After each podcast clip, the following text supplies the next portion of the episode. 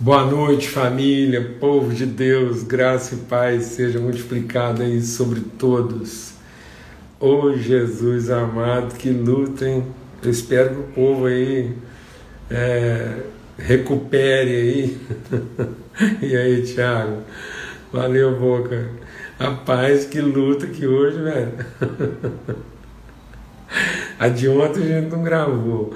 A de hoje é que mas é porque não adianta, eu, eu, né, aprendendo.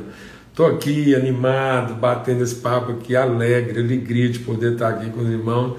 Eu simplesmente esqueci de conectar o plug de energia aqui e a coisa, pum, o celular apagou aqui sem dar aviso, tá bom? Mas tá tudo certo, vamos lá. Alegria, privilégio, a gente está aqui, né? Mais uma mesa preparada na viração do dia. E aí, quem já estava conosco, vai tendo paciência aí, a gente é, tem compartilhado que na sexta-feira é a viração das virações, né? É quando a gente está fechando a semana, encerrando, é quando Deus consumou, Jesus disse: está consumado. É, então é esse tempo mesmo de entrar no descanso, de repousar, deixar né, trabalhar no nosso entendimento as vivências, repousar em Deus, ser ensinado, para ser despertado com revelação no primeiro dia da semana. Amém? Repousar não é ficar à toa. Repousar é ser preparado e trabalhado por Deus para novos trabalhos. Amém? Então, o tempo de Deus tem sido maravilhoso, esse tempo de comunhão, a gente poder meditar e aprender para atravessar esses períodos assim de nebulosidade. Vai ficar registrado aqui para quem entrar aí na live de hoje, está com a gente. Nós vamos, é, hoje, eu acredito que hoje ainda a gente vai entrar ao vivo aqui de novo, fazer uma outra live correspondente à de ontem, tá bom? Então ontem a gente não conseguiu subir não conseguiu salvar, então não tem problema não. Para não ficar faltando, porque a gente está fazendo uma sequência e aí muita gente só consegue ver depois, então a gente vai fazer uma transmissão de novo, vai ser ao vivo e, e aí a gente vai gravar e tentar subir aí para ficar salvo o conteúdo de ontem, tá bom? Beleza? Acho que todo mundo entendeu aí. Quem estiver entrando na live hoje está entendendo. Se você estiver passando por aí, recebeu o sinalzinho lá, o aviso de que a gente está entrando ao vivo, então você pode participar conosco aí dessa, desse tempo juntos aí, tá bom? Eu quero fazer isso hoje para não fazer amanhã, tá ok? Em nome de Jesus. A gente está meditando aqui. É, a gente está meditando aqui sobre o capítulo 11 do Evangelho de João, né, e esse texto aqui falando sobre esse advento aqui da morte e ressurreição de Lázaro, bem a propósito de tudo que a gente está vivenciando, né, desse confronto assim, de, de perdas, enfrentamentos, lutas, angústias, transformação do entendimento. Né? Então, um tempo assim esse texto bem a propósito, né? o que aconteceu ali, esse enfrentamento de morte, dor, perplexidade e tudo mais. Então a gente está compartilhando isso aí também na sequência do que a gente considerou no domingo. É, é isso aí, o, Boca está explicando direitinho. Nós estamos fazendo de hoje de hoje, e o que a gente vai tentar fazer ainda hoje, eu creio que vai dar para fazer ainda hoje, para é, é, gravar o conteúdo de ontem, para não ficar em falta, tá bom? E, e aí o texto que nós estamos vendo aqui fala exatamente sobre isso, né? sobre que a gente está insistindo nisso, sobre esse contexto de eternidade. Então, o princípio da eternidade. Agora eu vou tirar os comentários aqui só um pouquinho, e antes da gente orar também. E a gente está compartilhando sobre o princípio da eternidade. E é nesse aspecto, é nesse sentido que a gente quer entender os processos de Deus. Né? A vida na sua dimensão e no seu absoluto eterno. A vontade eterna de Deus, o propósito eterno de Deus para a nossa vida. Amém? Vamos orar, ter um tempo de oração agora, falar com Deus mesmo e conversar com o Pai para que o Espírito Santo de Deus realmente trabalhe no nosso coração e nos instrua né? em nome de Cristo Jesus. A gente compartilhou na live de quarta-feira que Jesus oferece para nós a sua acessibilidade, mas não a sua disponibilidade. Às vezes a gente está querendo movimentar Jesus antes de ter comunhão com Ele. Então, na verdade, amados, Deus quer a nossa disponibilidade e oferece para nós a sua acessibilidade. Então, Deus quer que a gente esteja disposto, pronto, né? E às vezes a gente está querendo que Deus já está pronto, então, e agora Ele se torna acessível. Então Deus está pronto para o eterno. A gente não precisa convencer Deus de coisa alguma. Ninguém vai mover Deus para alguma coisa que ele já não está intimamente movido. Então nós é que precisamos mover. Então quem precisa encontrar disponibilidade somos nós. E, mas para isso nós temos que trabalhar a acessibilidade, sentar, conversar, ouvir, né? entender, discernir. Tá ok? Amém. Pai, muito obrigado. Bendito Pai, bendito Senhor. Obrigado que nós podemos entrar na tua presença, sermos mesmo assim movidos pelo teu Espírito Santo, em comunhão, em mesa de família. E aí a gente poder em família comungar esse pão e edificarmos e fortalecermos um ao outro, Pai, no poderoso nome de Cristo Jesus, esse alimento vivo que transforma a nossa natureza. Senhor, clamamos mesmo e pedimos que desça, venha nossa oração venha sobre todos agora. Bálsamo de refrigério e revelação, espírito de conhecimento, para que toda essa dor, toda essa angústia seja enfrentada com revelação, com luz, que a noite possa ser atravessada como luz de meio-dia, Senhor, no nome de Cristo Jesus. Amém. Graças a Deus. Então nós estamos compartilhando que muitas vezes o que nos exaure não é o tamanho do problema, o tamanho da dificuldade. Então Paulo diz que a razão do nosso desânimo é a perplexidade. E a perplexidade é a por que perplexo? Porque a gente está surpreso. E essa surpresa se torna tão mais grave quanto maior era a expectativa. O que é expectativa? É uma ideia mal fundamentada.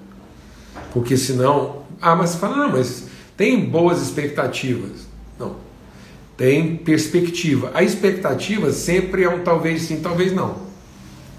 Então nós não temos expectativas em Deus. Eu não tenho expectativa em Deus. Eu tenho em Deus perspectiva. Revelação, discernimento, direção. Amém? A expectativa é uma incerteza. A perspectiva é uma convicção. A fé é a certeza de coisas que ainda não se veem, mas é a firme convicção. A fé não é uma expectativa de amanhã.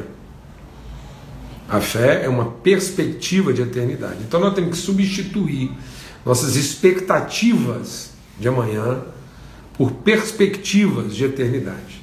Substituir nosso relativo, nosso, nosso objetivo relativo e trabalhar mais o nosso subjetivo absoluto. Amém? Em nome de Cristo Jesus, Senhor. E aí a gente vai vendo isso acontecendo. O que estava o que estava perturbando a Marta e a Maria? Pensa bem, a gente compartilhou aqui, é o, é, o, é o, único milagre que eu conheço, assim, eu não lembro, talvez alguém pode me lembrar depois, mas é o único milagre que eu lembro de Jesus operando em favor de um amigo pessoal, uma circunstância totalmente doméstica. Jesus, de vez em quando, passava lá na casa do lado, Marta e Maria, uma broa de milho, porque broa de milho não é patrimônio cultural exclusivo nem de Mineiro nem de Goiânia. Desde aquela época lá o povo já fazia uma broa de milho. Aí uma broa de milho, um queijo, um queijo, queijo de cabra, bom. E aí Jesus passava lá. Café arábica. Não sei se naquela época já, acho que já, né? Já rolava um café arábica, quem sabe.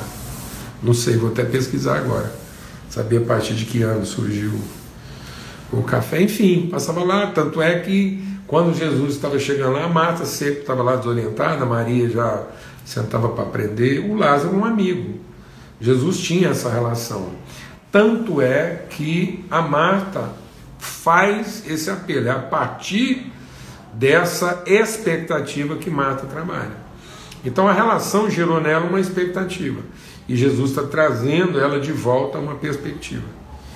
E aí o que que tá, o que que abateu? Por que, que Jesus encontrou aquelas mulheres lá abatidas? Porque elas começam a querer resolver o problema com Jesus a partir de uma expectativa. Porque o recado que Marta mandou qual foi? Está doente aquele que se orava. Como se isso tivesse alguma coisa de extraordinária. Não tem. Então Jesus está deixando claro no decorrer do episódio aqui que ele quer curar a gente, limpar a nossa mente de ideias mal fundamentadas que muitas vezes estão comprometendo a nossa relação com ele. E em comprometendo a nossa relação com ele, porque às vezes nós podemos estar esperando dele o que ele não vai fazer. Amém, amados? Então, muitas vezes, nós, deixa Deus ministrar algo no nosso coração, muitas vezes nossas piores expectativas estão colocadas em Deus. Porque em vez de a gente conhecê-lo e ter uma relação segura com Ele, a gente tem uma relação projetada, que é a idolatria. Né? Então ela manda logo o recado, e parece que Jesus está dizendo para ela: não, gente, eu amo pessoas e elas ficam doentes. Agora, o que Jesus deixa claro, e aí é outra condição, elas ficam doentes.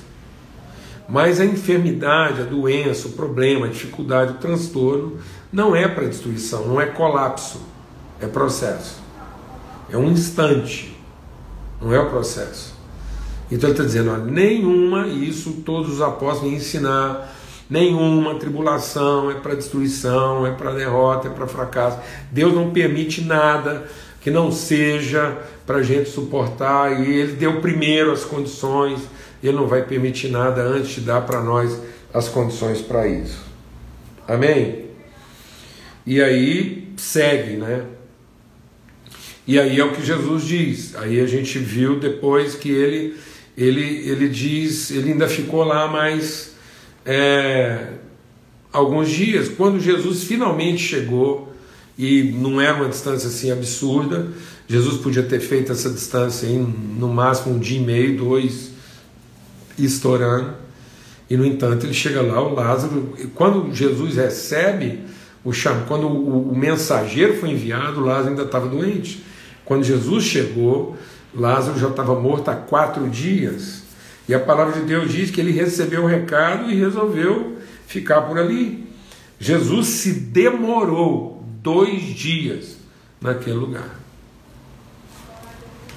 E aí, é, tá vendo como é que ele está desconstruindo nossas expectativas? Ele está desconstruindo a nossa maneira de pensar. Então, e ele diz o que? Ele diz: Eu me alegro de não estar lá. Meu Deus, a gente está enfrentando. Aí, ó, a gente está enfrentando um problema, acha que está tudo difícil, a gente clama, e vai, e busca, e vira do avesso, e greve de fome, e aumenta o dízimo, empresta dinheiro para aumentar a oferta, faz assim, vira do avesso. Vai no Google para saber onde é que está a revelação, a, a reunião da unção, onde é que está acontecendo, procura lá saber os comentários, onde é que o milagre está acontecendo, e a gente quer o endereço.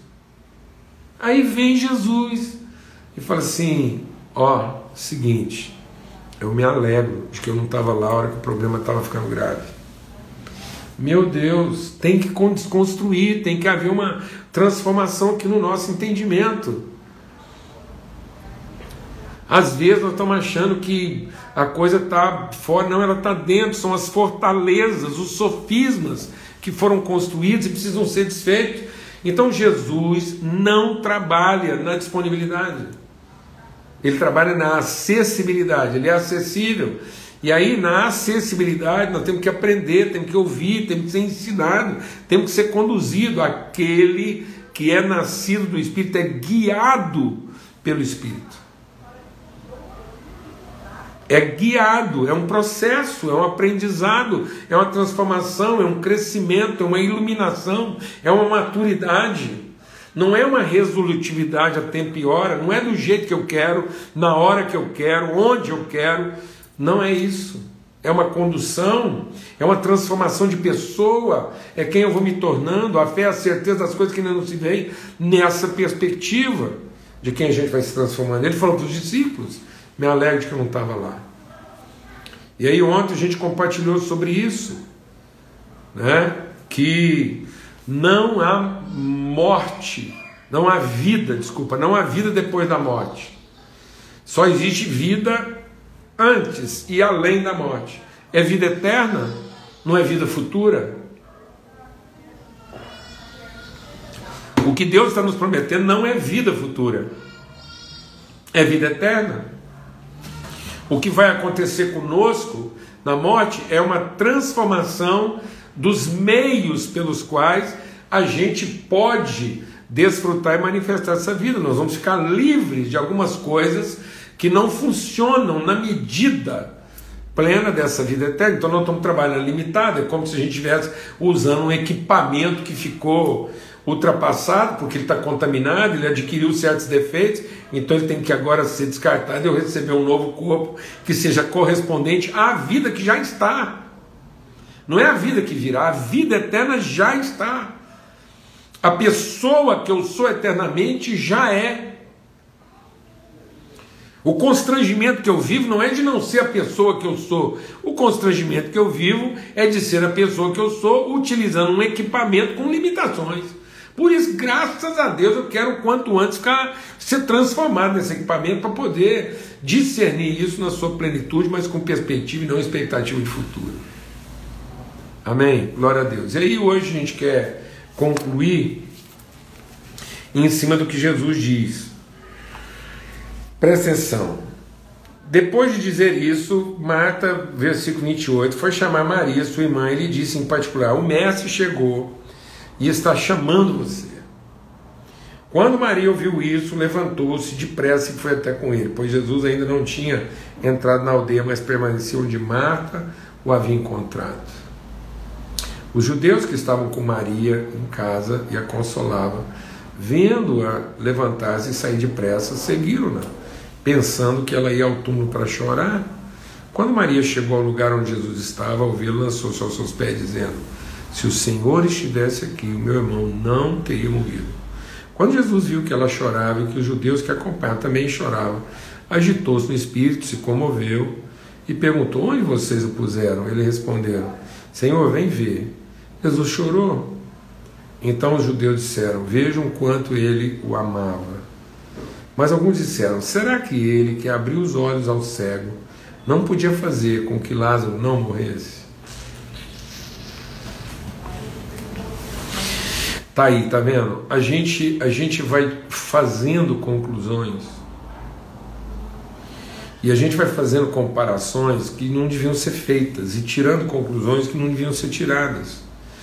A nossa, a nossa, nossa forma de ciência, ela é animal, porque ela observa, ela compara e ela conclui, ela conclui a partir do que ela compara. E a inteligência, a sabedoria que Deus quer te dar não é uma sabedoria animal, é fruto de observação, comparação e dedução. O Deus quer nos dar uma sabedoria fruto de revelação. O Espírito de Deus revela. Ele vos revelará todas as coisas. Ele é que vai dar sentido. Então, eu vou observar, eu vou comparar. Mas em vez de deduzir a partir da comparação, eu vou ter o que? Revelação das coisas como elas de fato são e não a partir das comparações que eu fiz. Então, essa coisa conclusiva, ah, porque ele curou o cego, e já que ele fez o cego ver, ele não vai fazer o morto ressuscitar ou não? Ele poderia ter feito o morto não morrer? Deixa Deus ministrar o nosso coração. Os milagres eram sinais que tinham que ser entendidos na sua perspectiva pedagógica e não na sua expectativa de, de milagre. Então a gente tem uma expectativa de milagre, mas não tem uma perspectiva de ensino. E o que nós vamos entender aqui é que Jesus não tem conosco um compromisso de não morte.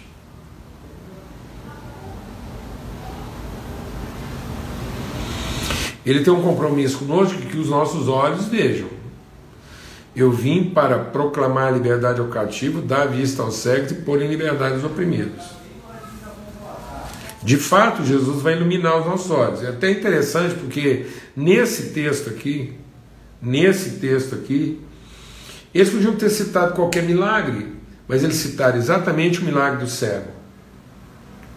Às vezes a gente tem a tendência, deixa Deus ministrar o nosso coração, às vezes a gente tem a tendência de achar que Jesus só chorou porque o Lázaro estava morto. Sinceramente, sinceramente, eu não entendo que Jesus tenha chorado porque o Lázaro estava morto, porque ele já sabia.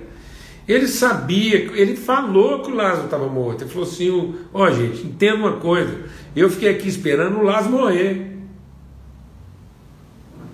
O Lázaro dormindo, ele morreu. Então, quando Jesus foi ao encontro, ele já sabia que o Lázaro estava morto. Ele esperou por isso. Então, eu creio que o que Jesus está chorando é essa nossa condição. O que Jesus está chorando é esse cenário. Esse cenário de, de frustração, esse cenário de ignorância, de falta de entendimento, esse cenário de, de que a gente está apegado a, a, um, a uma vida limitada, a uma vida no sentido da existência, e não a vida no sentido do seu propósito, da sua plenitude. É de chorar mesmo. Nós estamos diante do, do Pai da eternidade. Ele é maravilhoso, Deus forte, Príncipe da paz, Pai da eternidade. Nós estamos diante da eternidade, estamos agarrados à existência. É de chorar, ué. Jesus chora a nossa condição. Jesus chora porque nos vê chorando aquilo pelo que nós não devíamos chorar. Então é de chorar mesmo. É chorar com os que choram. Então Jesus está chorando a solidariedade da nossa tragédia. Da nossa condição humana. Ele está chorando por nós e conosco. A compaixão do choro de Jesus não é por causa do Lázaro, porque bem é que ele ia chorar por causa do Lázaro. Ele fala que ele está dormindo e eu vou lá despertar ele. Então, faz sentido? Jesus sabia que dentro de alguns instantes Lázaro voltaria à vida. Então, que tipo de morte, de dor Jesus está chorando? Essa morte da cegueira, da falta de entendimento, do apego, da imaturidade. E aí, essa cegueira, e aí é, é, é profético alguém dizer, ele não curou o cego, ele não poderia fazer que Lázaro não morresse. Se os nossos olhos forem iluminados, nós vamos ver então que Jesus não tem compromisso de não morte. Jesus tem compromisso de vida.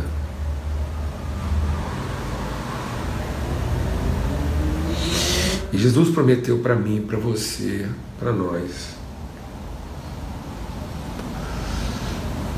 que a nossa vida, no momento da morte, vai ser uma expressão de glória e não de derrota, de fracasso e de maldição. Nós não vamos morrer como quem morre. Nós vamos morrer como quem vive a vida eterna. Essa é a promessa.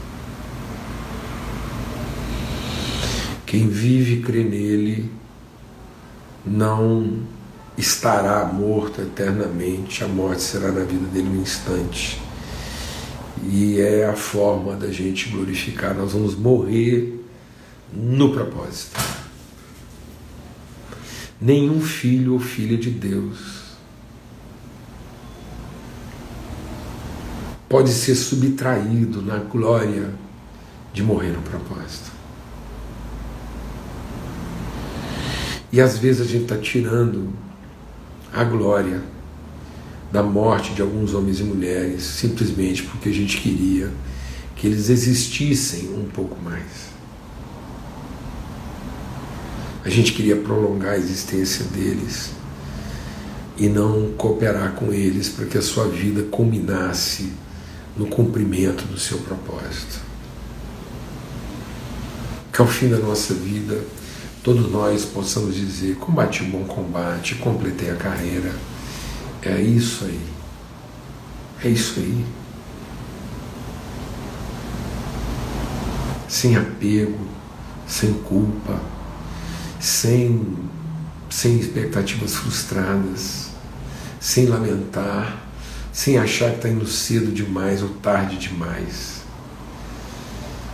Nem um dia antes, nem um dia depois. Mas no tempo que culmina a plenitude da vida, a vida expressada através de nós, viemos e entregamos, como Jesus diz, a vida está em mim e eu espontaneamente a. Sabe de que, que a gente tem que morrer, amados? A gente não tem que morrer de morte, a gente tem que morrer de um esvaziamento total de toda a vida que há em nós, entregar, entregar, entregar. E aí, quando toda a vida que está em nós for entregue, a gente morre. Sem nenhuma vida em nós para salvar.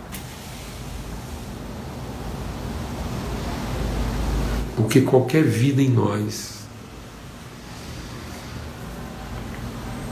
qualquer vida em nós que a gente tentar salvar, será exatamente a porção de vida que a gente perdeu.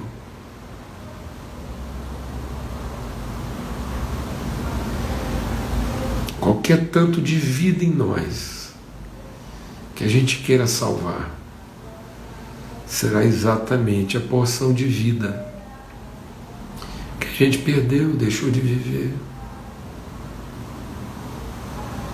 Porque a vida está entregar todas as coisas. A vida está em amar incondicionalmente, sem medo da morte. Porque o compromisso de Jesus com você e comigo não é um compromisso de não morte é um compromisso de vida. Jesus não está compromissado com você e não te deixar morrer, mas Ele está integralmente compromissado conosco em nos fazer viver. Amém. Não peça para Jesus para não morrer, porque Ele não tem esse compromisso. Ele não está aqui para fazer com que a gente não morra. Ele veio até aqui para garantir que a gente viva a vida plena, a vida na sua dimensão da sua perspectiva eterna. Forte abraço. Tempo maravilhoso essa semana de reflexão sobre esse princípio da eternidade, tempo maravilhoso de comunhão com todos aqui. Muito bom que o Senhor faça resplandecer